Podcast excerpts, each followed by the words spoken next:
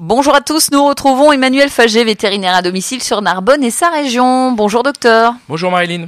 Une race de chien aujourd'hui, le Barzeuil. Ouais, le Barzeuil ou l'évrier russe, hein, c'est un chien long et haut qui existe depuis des siècles. On le sait parce que ça a longtemps été un chien de l'aristocratie russe, mais pas que, si bien qu'on le retrouve sur de nombreux tableaux de peinture tout au long de l'histoire. Hein. Dès le, XVIIe siècle, on voit des Barzeuils sur plein de peintures.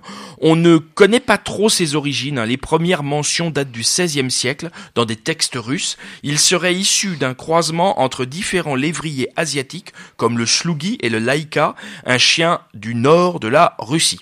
Mais c'est un chien très fin, taillé pour la course. Sa taille au garrot peut atteindre les 85 cm chez les mâles.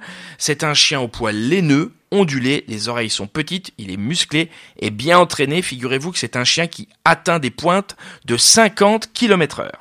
Quel est son caractère? Alors c'est un chien qui a besoin d'un exercice quotidien. Il a vraiment besoin de se dépenser. Hors des périodes de course, parce que c'est un chien de course, c'est un chien très calme à la maison.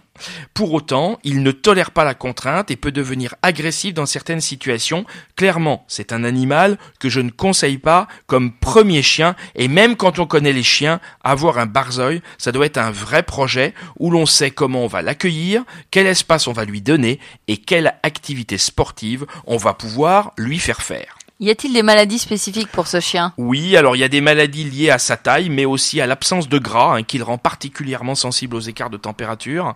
Les barzeuils vivent rarement plus de 10 ans, et outre les problèmes ostéo-articulaires, les barzeuils sont sensibles, comme d'autres grandes races, aux cardiopathies, à la torsion de l'estomac, ou encore à des maladies hormonales comme l'hypothyroïdie ou la maladie d'Addison.